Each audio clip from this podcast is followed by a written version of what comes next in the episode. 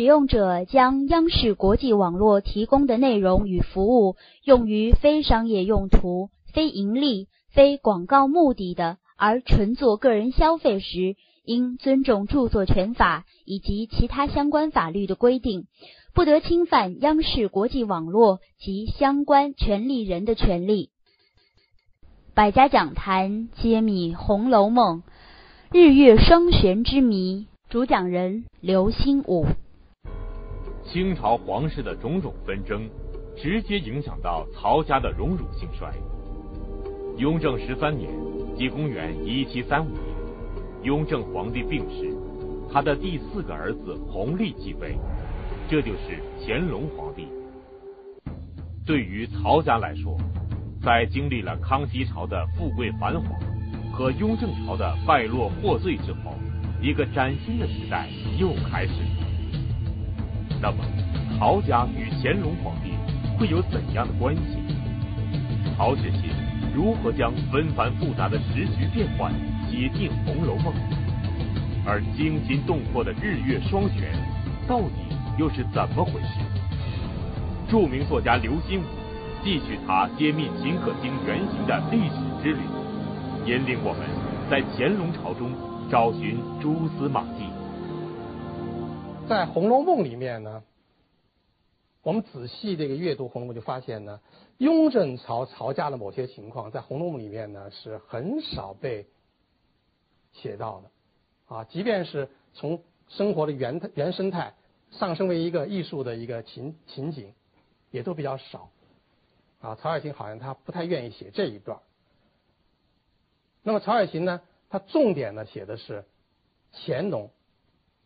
那一朝发生的故事，那么那一朝的上层的政治权力的斗争，就更多的折射到了《红楼梦》的文字里面。这是我这一讲啊所重点要跟大家报告的。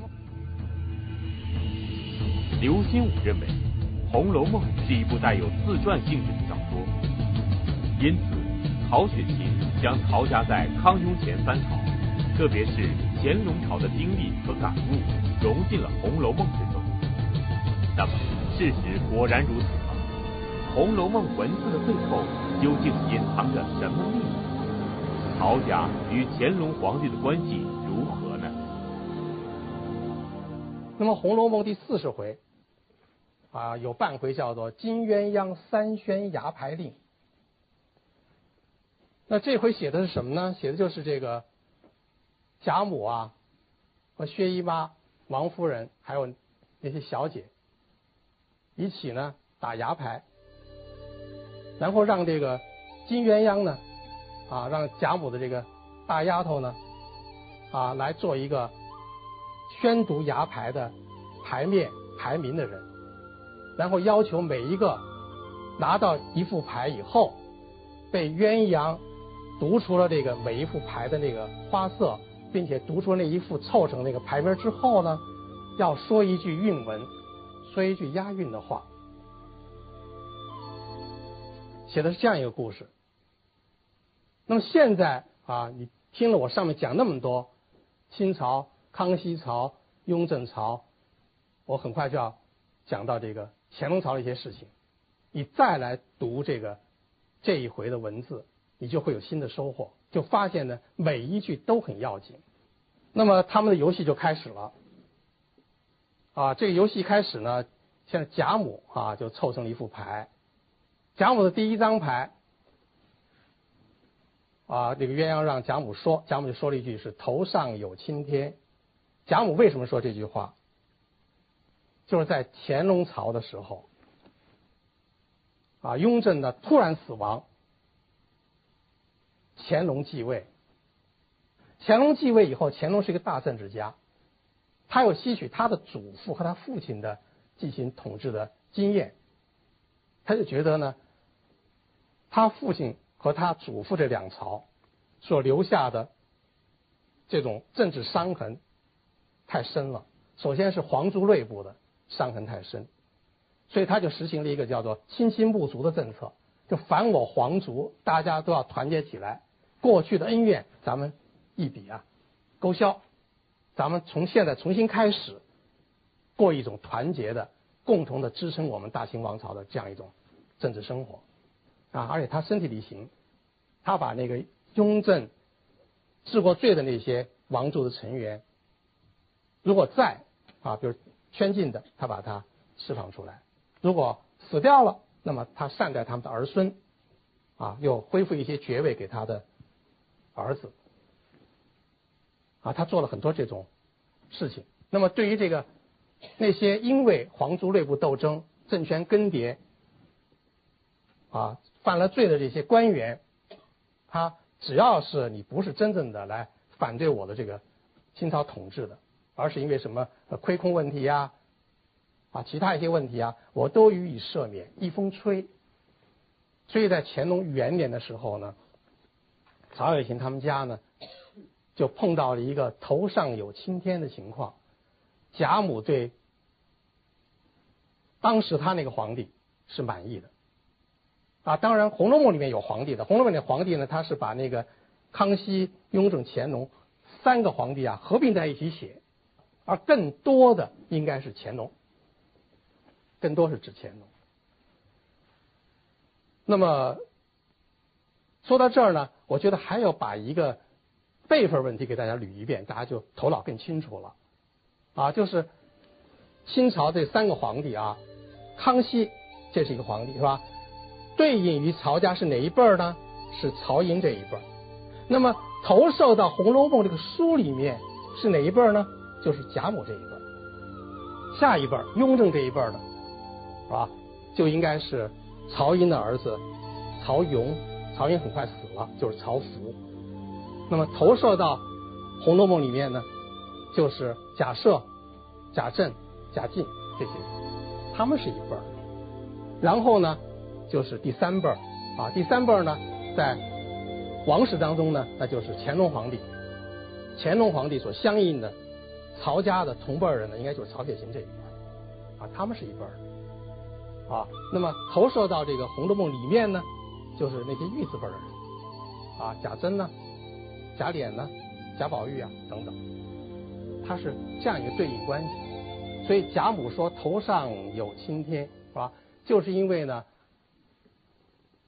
在这个乾隆这一朝，曹家的情况呢得到了大大的缓解，啊，这是有档案可查的。当时这个曹福的那些所谓欠款欠银就一风吹了，啊，曹福又重新回到瑞武府。那么投射到《红楼梦》小说里面呢，啊，就是贾政这样的人，是吧？又当上官了。虽然这个官不是很高，但是呢，也还过得去，啊，当了一个员外郎了，是吧？所以贾母说头上有青天啊，其实就是说，从生活当中的曹家来说，和《红楼梦》里面的贾家来说，他们对当今对属于当今的皇帝，是愿意效忠的，是很感激的，啊，这是。一个实事求是的一个反映一个描写啊，当然贾母呢说后几张牌的时候呢，他说那个韵语呢也都很有意思啊。他说六桥梅花香彻骨，他谁也是讲，就是说我们曹家呀啊，在小说里面当然就是他讲的是四大家族了，是吧？啊，史家啊，贾家终于熬过了那个最困难的那个严冬啊，梅花开放了，是吧？那么获得了一个比较好的一个情景，而且他送圣叫一轮红日出云霄，啊，贾母对这个小说里面那个当今的皇帝，实际上也就是生活当中那个乾隆皇帝呢，他是感激的。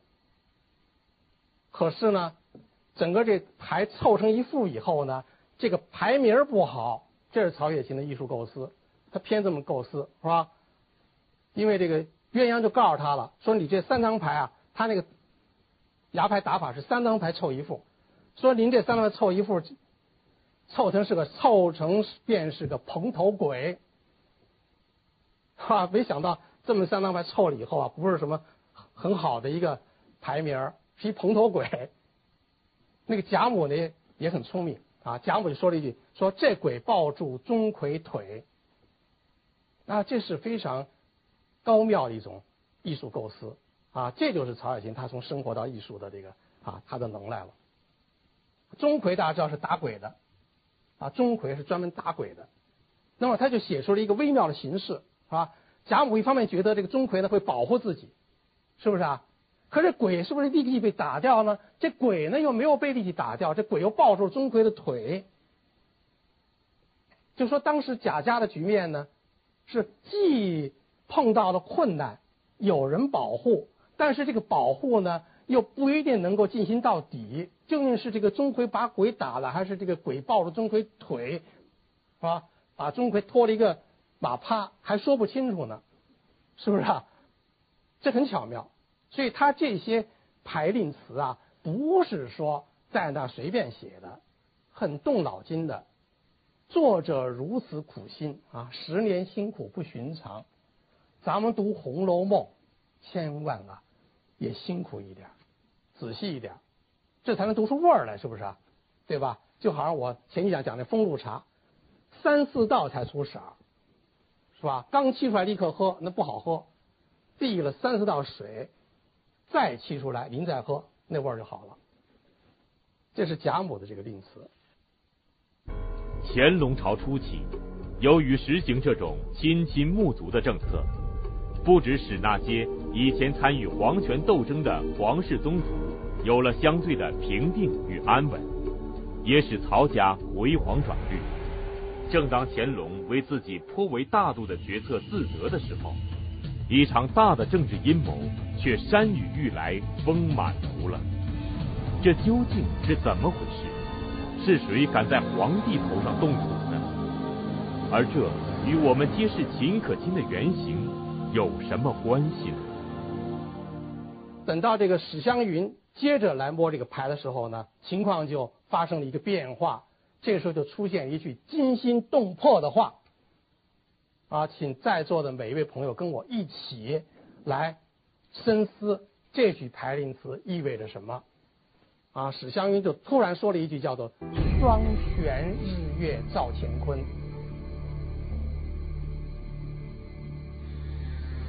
什么意思啊？按那个封建社会的那个当时啊那样一个统治的思想是不能够。有日月双悬的啊，天无二日嘛。你虽然不是一个另外的太阳，但是你是一个月亮，你跟太阳平起平坐的悬在天上，这还得了？这本来是一句李白的诗啊。李白这句诗呢，他所说的呢是唐玄宗在安史之乱的时候呢，匆忙的逃往四川，他还是皇帝，很狼狈，半道上的三军哗变。他不得不把他心爱的宰相杨国忠杀掉了，杀掉了宰相还不行，人说你宰相的妹妹还在你那身边呢，他就只好劝这个杨贵妃，杨国忠的妹妹呢自尽，杨贵妃呢就没有办法，就只好呢自尽死掉了。而这个时候他的儿子啊就在另外一个地方宣布自己当皇帝了，他也没有退位，另一个皇帝又产生了，于是呢。李白当时有句诗叫做“双悬日月照乾坤”，那史湘云引用这句诗，就是意味着，在我所说的刚才我不是捋了一遍吗？在乾隆朝的时候，在生活当中的曹家的头上出现了日月双悬的情况，那么反映到书里面，曹雪芹就通过金鸳鸯三宣牙拍令，通过。史湘云就惊心动魄的说出了这样一句话，叫做“双悬日月照乾坤”。啊，有朋友可能会这么问我了，哎，说日月双悬，你这个时候不是怎么日月双悬啊？不是康熙死了，雍正也死了，乾隆啊也当当皇帝了，当稳了，怎么日月双悬啊？啊，那个月亮是谁呀？日当然是乾隆了，是吧？月是谁呀？有没有月呀？有月哦，好大一个月亮，他是谁？大家知道，太子啊曾经是康熙所钟爱的，是不是啊？太子的生育能力也很强哎。啊，康熙他第一个王子啊，他他十三岁生的，他的超级早婚早育，是不是？对不对？那么这个太子呢，啊，他生育能力也很强，生了很多个儿子。那么太子所生的第一个儿子呢，也夭折了，第二个儿子就等于是第一个儿子，知道吧？这个儿子叫什么呢？这个儿子叫弘皙。这个弘皙年龄很大，在一废太子时候呢，他大约已经十五岁了，已经是一个很成熟的人了。那么这个弘皙呢，是康熙眼皮底下长大的。他的父亲第二次被废掉的时候他已经十八岁了。而且他就已经结婚了，他也生了儿子了，他要给这个康熙生了康熙的啊嫡传的重孙子。所以在这个二废太子之后呢，究竟朝野反应怎么样呢？你现在查那个雍正、康熙朝那个文献啊，你就发现很少记载，基本都被删除了。但是呢，好在。我们有一个邻国是朝鲜，他们的历史上呢仍然有记载。那在这个朝鲜的这个《李朝实录》上有什么记载呢？有以下一些记载，比如说，第一，在二废太子之后，《李朝实录》上就透露说，因为啊，这个虽然这个胤仁他本人。确实让康熙伤心了，觉得不能继承王位了。但是胤仁的儿子弘皙是嫡长孙，康熙非常喜欢，因此康熙仍然在考虑要把皇位传给嫡系的。那么如果儿子不行，可能就传给孙子。而这个孙子啊，不是一个幼儿，已经是一个文武全才的一个青年了。《李朝实录》里面有这种记载。而且《李朝实录》还有这种记载，就是在康熙后来一下子病就病死了，雍正继位了。那么康熙在临死时候呢，仍然有遗言两条，一条就是说呢，废太子这个人呢，啊，确实是以后呢不能够再让他政治上有所作为，是吧？要永远的把他关起来。但是呢，要封其衣食。另外就说呢，他自己这个。嫡长孙弘皙要立即封为亲王，《李朝实录》里面有这种记载。所以说呢，在乾隆朝时候呢，乾隆就万万没有想到，就出现了一个强劲的政敌，就是这个弘皙，就是他的堂兄。乾隆年纪小，一废太子的时候呢，乾隆还没生。二废太子的时候呢，乾隆还是个婴儿，还很小，还不懂事，所以原来他小看了这个他这个堂兄弘皙，他万没想到啊，在他登基以后，弘皙很快的膨胀了自己的政治势力，成为了一个强劲的对手。如果他是太阳的话，弘皙就被人们认为是月亮。啊，这个你一点不要觉得奇怪啊。首先，从清朝的史料上可以得到很多的支撑啊。我这个论断是有支撑的，因为那个雍正呢，当时也小看了洪熙。上一讲我讲过，雍正他坐上皇皇位之后呢，他面对政敌太多了。俗话叫“摁下葫芦起了瓢”，是不是？他忙不过来，而且呢，也确实好像是康熙有过这样的。意思就是一定要善待洪熙，因为他是已经死老虎了嘛。啊，他父亲呢，在雍正二年就死掉了。啊，雍正登基不久，这个原来那个废太子就死掉了。那么一想，这洪熙又隔了一代了，是不是啊？当时洪熙可能表面上呢也很谦恭老实，也没露出毒牙，是吧？所以雍正呢就放他一马啊，就是父亲说了，封他为亲王，那就封吧。就果然封了洪熙为。以亲王，先是郡王，后来就是亲王。那么洪熙呢，当然还是一个敏感人物，所以说呢，不能够让他呀，呃，在紫禁城里面居住，或者给他一个大的王府啊，在北京城里面市区啊让他居住。所以呢，就把他呢安排到什么地方呢？安排到这个昌平的郑家庄。现在你到昌平去，还有一个地名叫郑各庄，应该就是那儿。安排在那儿啊，在那儿盖了一个很大的王府。那么有人说了，说能有多大呀？那这是有确凿史料可查的啊。当时这个康熙的时候呢，康熙没死就开始做这件事。康熙当时主要还不是要把洪熙挪过去，因为当时废太子还活着嘛。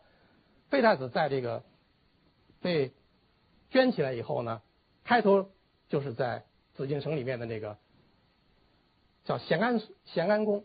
康熙觉得呢，这早晚是个事儿啊，在紫禁城里面住有这么一个人被废掉的不安全，但是呢又是自己的骨肉。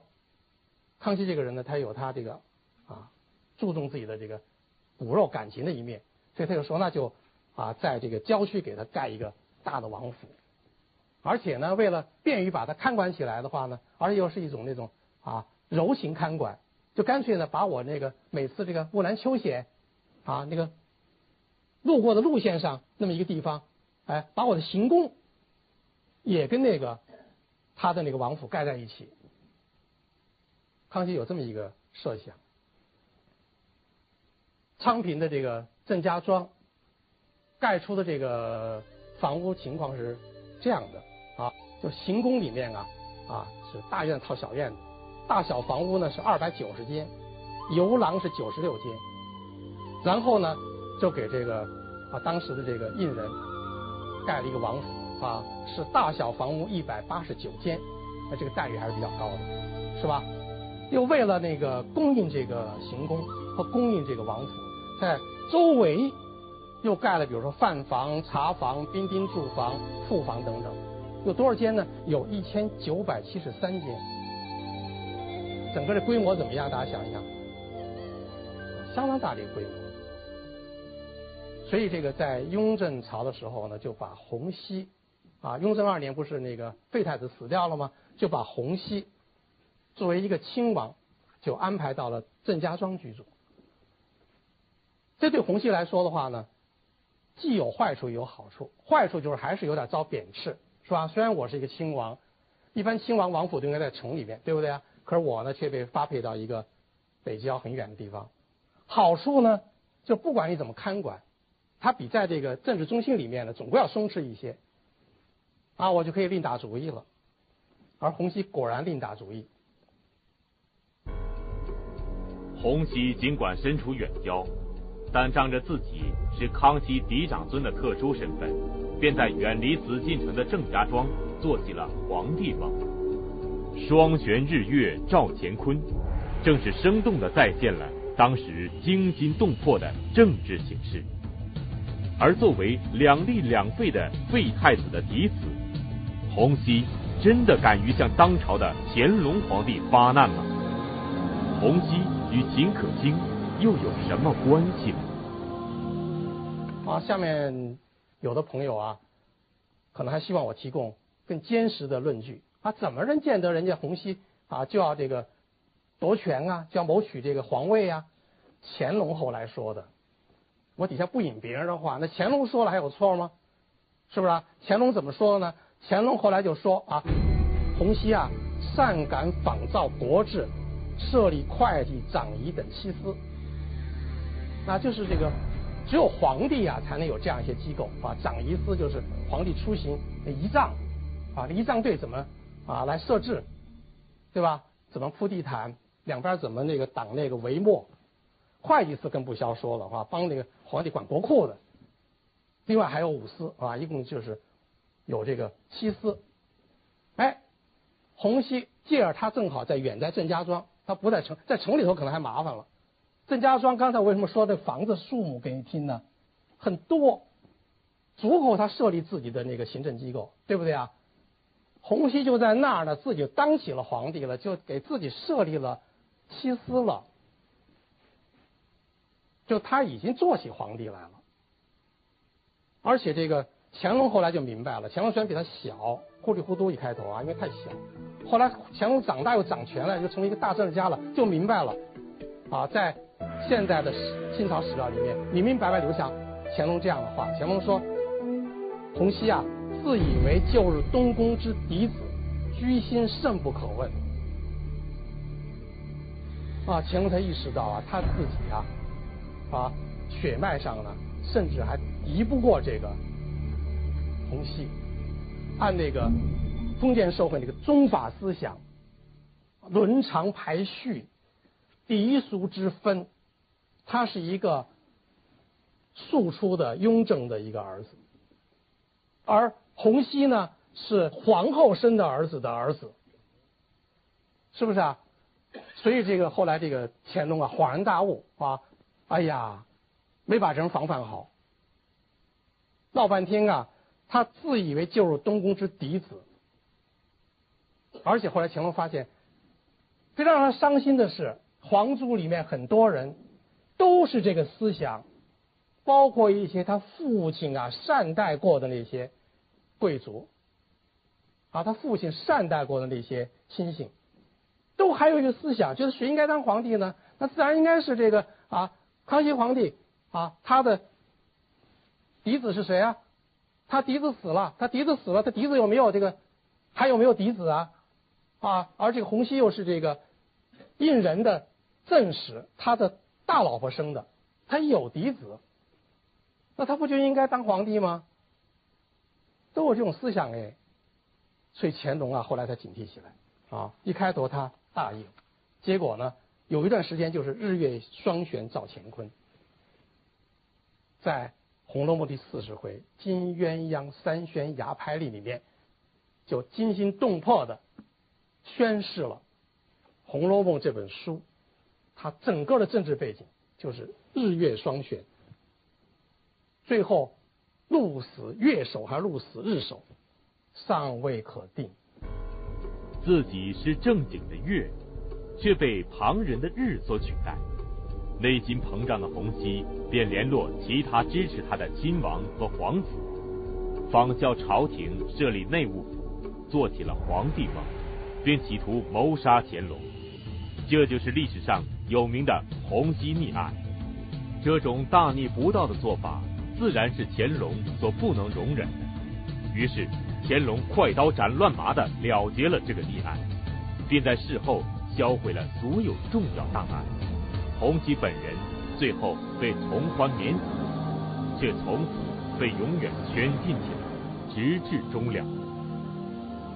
所以这个史湘云后来这个牙牌令啊，令词啊，一句比一句恐怖啊，叫做“闲花落地听无声”。啊，在那个时候，这种斗争啊是还是暗斗啊，在乾隆元年的时候呢还是暗斗啊，到乾隆四年时候一次大决斗。才变成明争，所以这个时候呢，暗地较劲儿，叫做闲花落地听无声。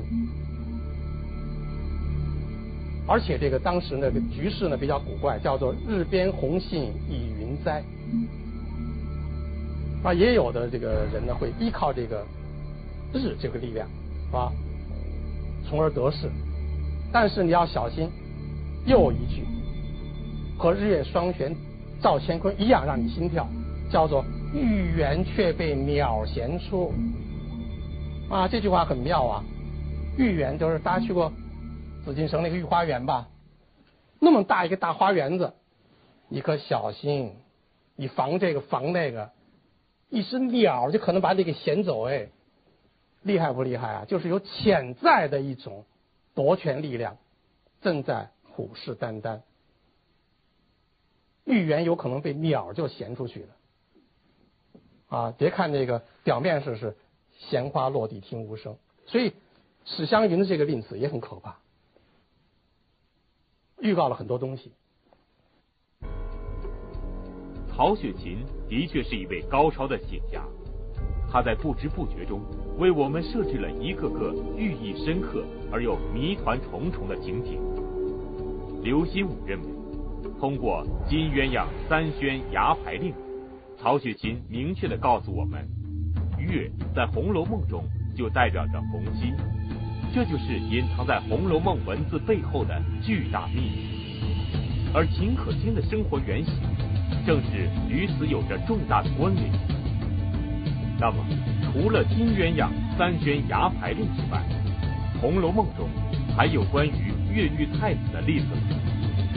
解读《红楼梦》中关于越的诸多文字，对我们揭示秦可卿的生活原型，到底有什么作用？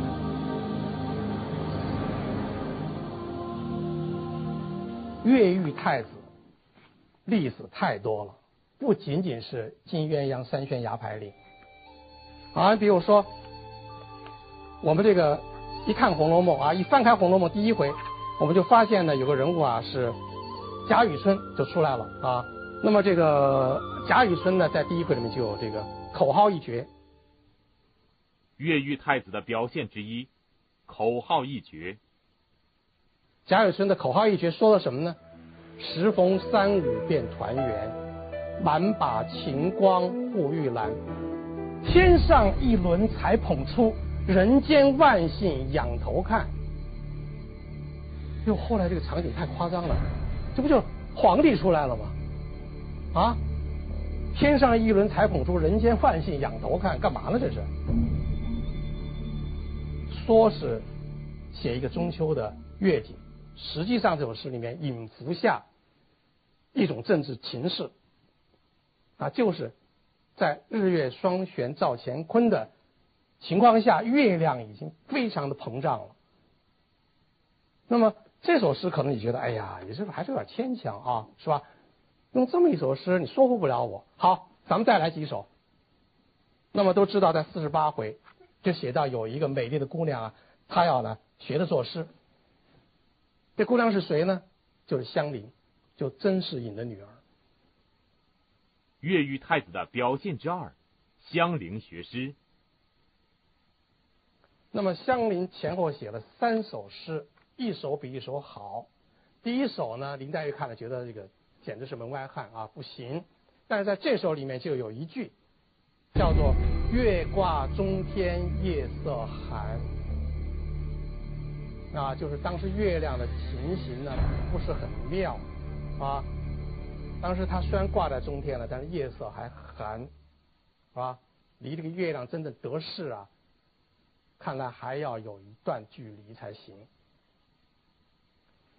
第二首呢，他写了，最后呢，薛宝钗就说：“说你这个呢，就是不符合这个题目了。题目让你写月，结果你写的就是写月色了。但是这一首里面也有一句值得玩味，叫做‘鱼荣犹可隔帘看’。”啊，当时这个洪熙啊是被安排到这个昌平郑家庄去居住了。乾隆对他已经啊开始有所觉察了。开头他是被雍正安排去的，雍正死了以后呢，乾隆后来对他有所觉察了。但是呢，虽然他被边缘化了，可是呢，很多贵族家庭还是知道他是有实力的，而且特别是心里头觉得。他是康熙皇帝的嫡长子的嫡长子，他是康熙皇帝的嫡长孙，所以叫做虽然只剩下余荣，但是犹可隔帘看，他还存在。那么到第三首啊，就是就所有的人都觉得好啊，林黛玉啊、薛宝钗啊、其他李纨都说：“哎呀，这首写的好了啊，说明这个香菱终于啊修炼成一个诗人了。”这一首被认为最好的诗里面有一句，就更惊心动魄，叫做“金华玉眼料阴难”，啊，就是这个月亮这个精华呀，你要想把它掩盖呀，告诉你，到目前为止啊，你也难了，这月亮就要成事儿了，对月亮充满了期待。哎呀，恐怕又有人说说，哎呀，你这个香菱这个诗啊，你是不是也还是太牵强了？是吧？啊，我原来读《红楼梦》哪觉得有这个？你这个是不是太耸人听闻了呀？对吧？是那么回事儿吗？我个人仍然坚持我的观点，就是那么一回事。还有例子啊，就是大家知道，已经到了这个很后面了啊，第七十六回了，过中秋节，又过中秋节。林黛玉和史湘云在这个凹晶馆联诗，越狱太子的表现之三。凹晶馆联诗，明代有史湘云就联诗了。联诗里面呢有很多句都是非常值得我们注意的。当然，整个这个诗，它因为是中秋节作诗，就是都是跟月亮有关，是吧？当然，其中有些句子呢，越想啊越惊心动魄啊。比如说有这样一些句子啊，叫做“宝物情孤绝，银蟾气土吞”，啊，这两句呢。还好啊，意思就是说宝物啊，它指的也是这个天上这个星辰，它的这个处境呢啊是孤独的，但是呢它很纯洁，实际上也是在指月亮。那么银蟾气土吞，就是那个银嘛，就是这个月亮是银银色的啊，里面有那个那个蚕啊在那吐气。要经临兔岛，人向广寒奔啊，里面不是有一个兔子在捣药吗？是吧？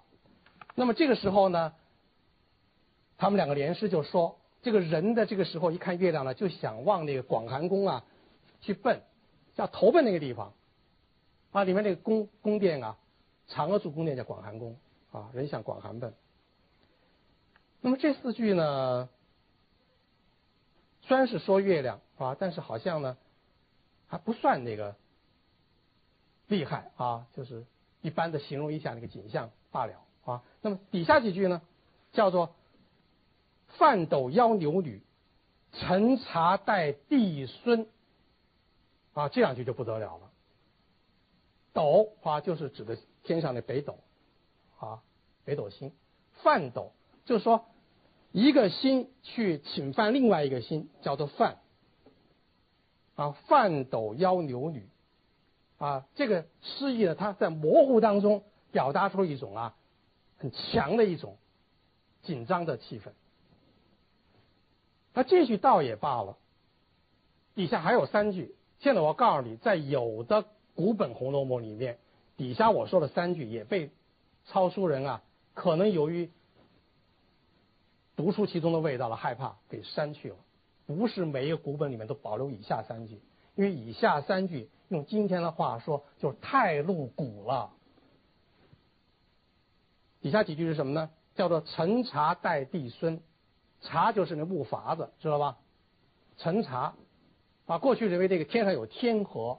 所以这个茶呢，也可以在天河里面来运行，是吧？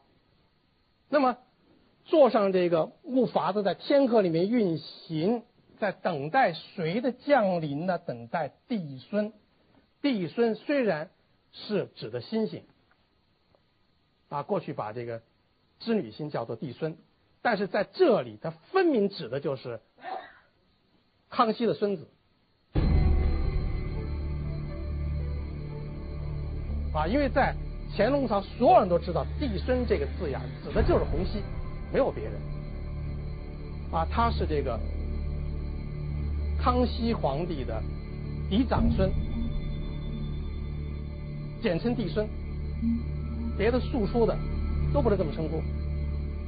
啊，于是在这个凹晶馆联诗里面，就居然出现了这种句子：“我要陈茶待帝孙。”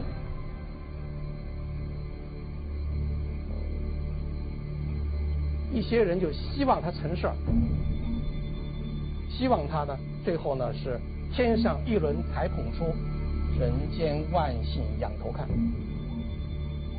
这是不是很惊心动魄啊？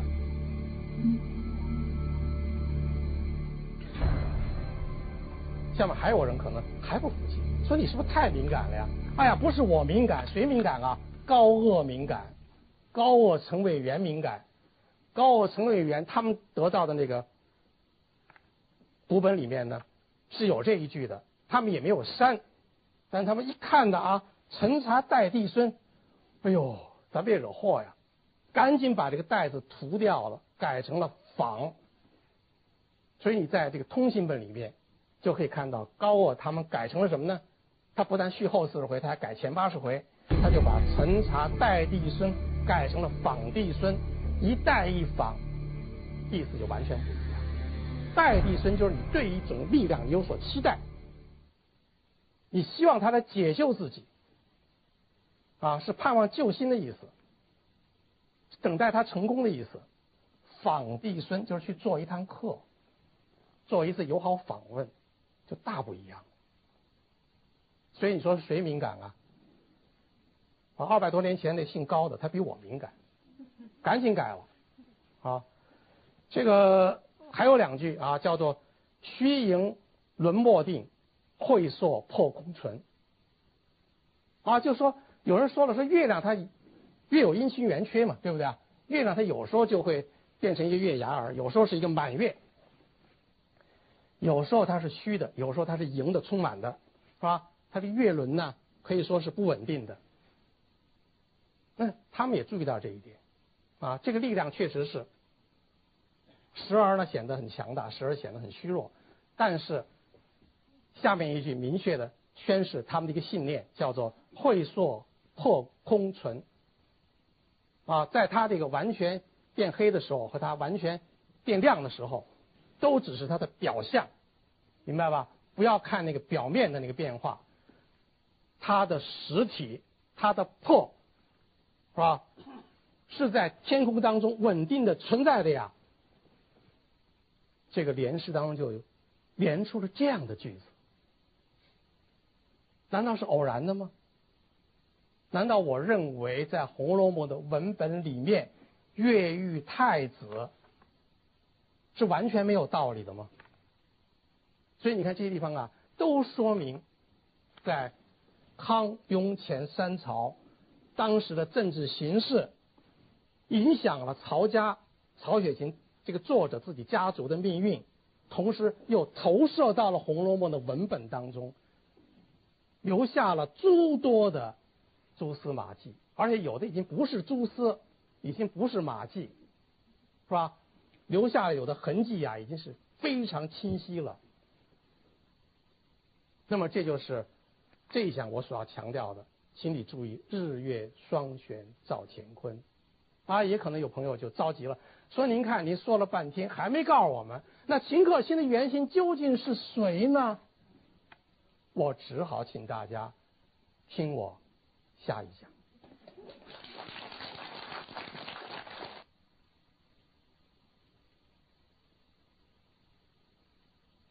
一部旷世奇书。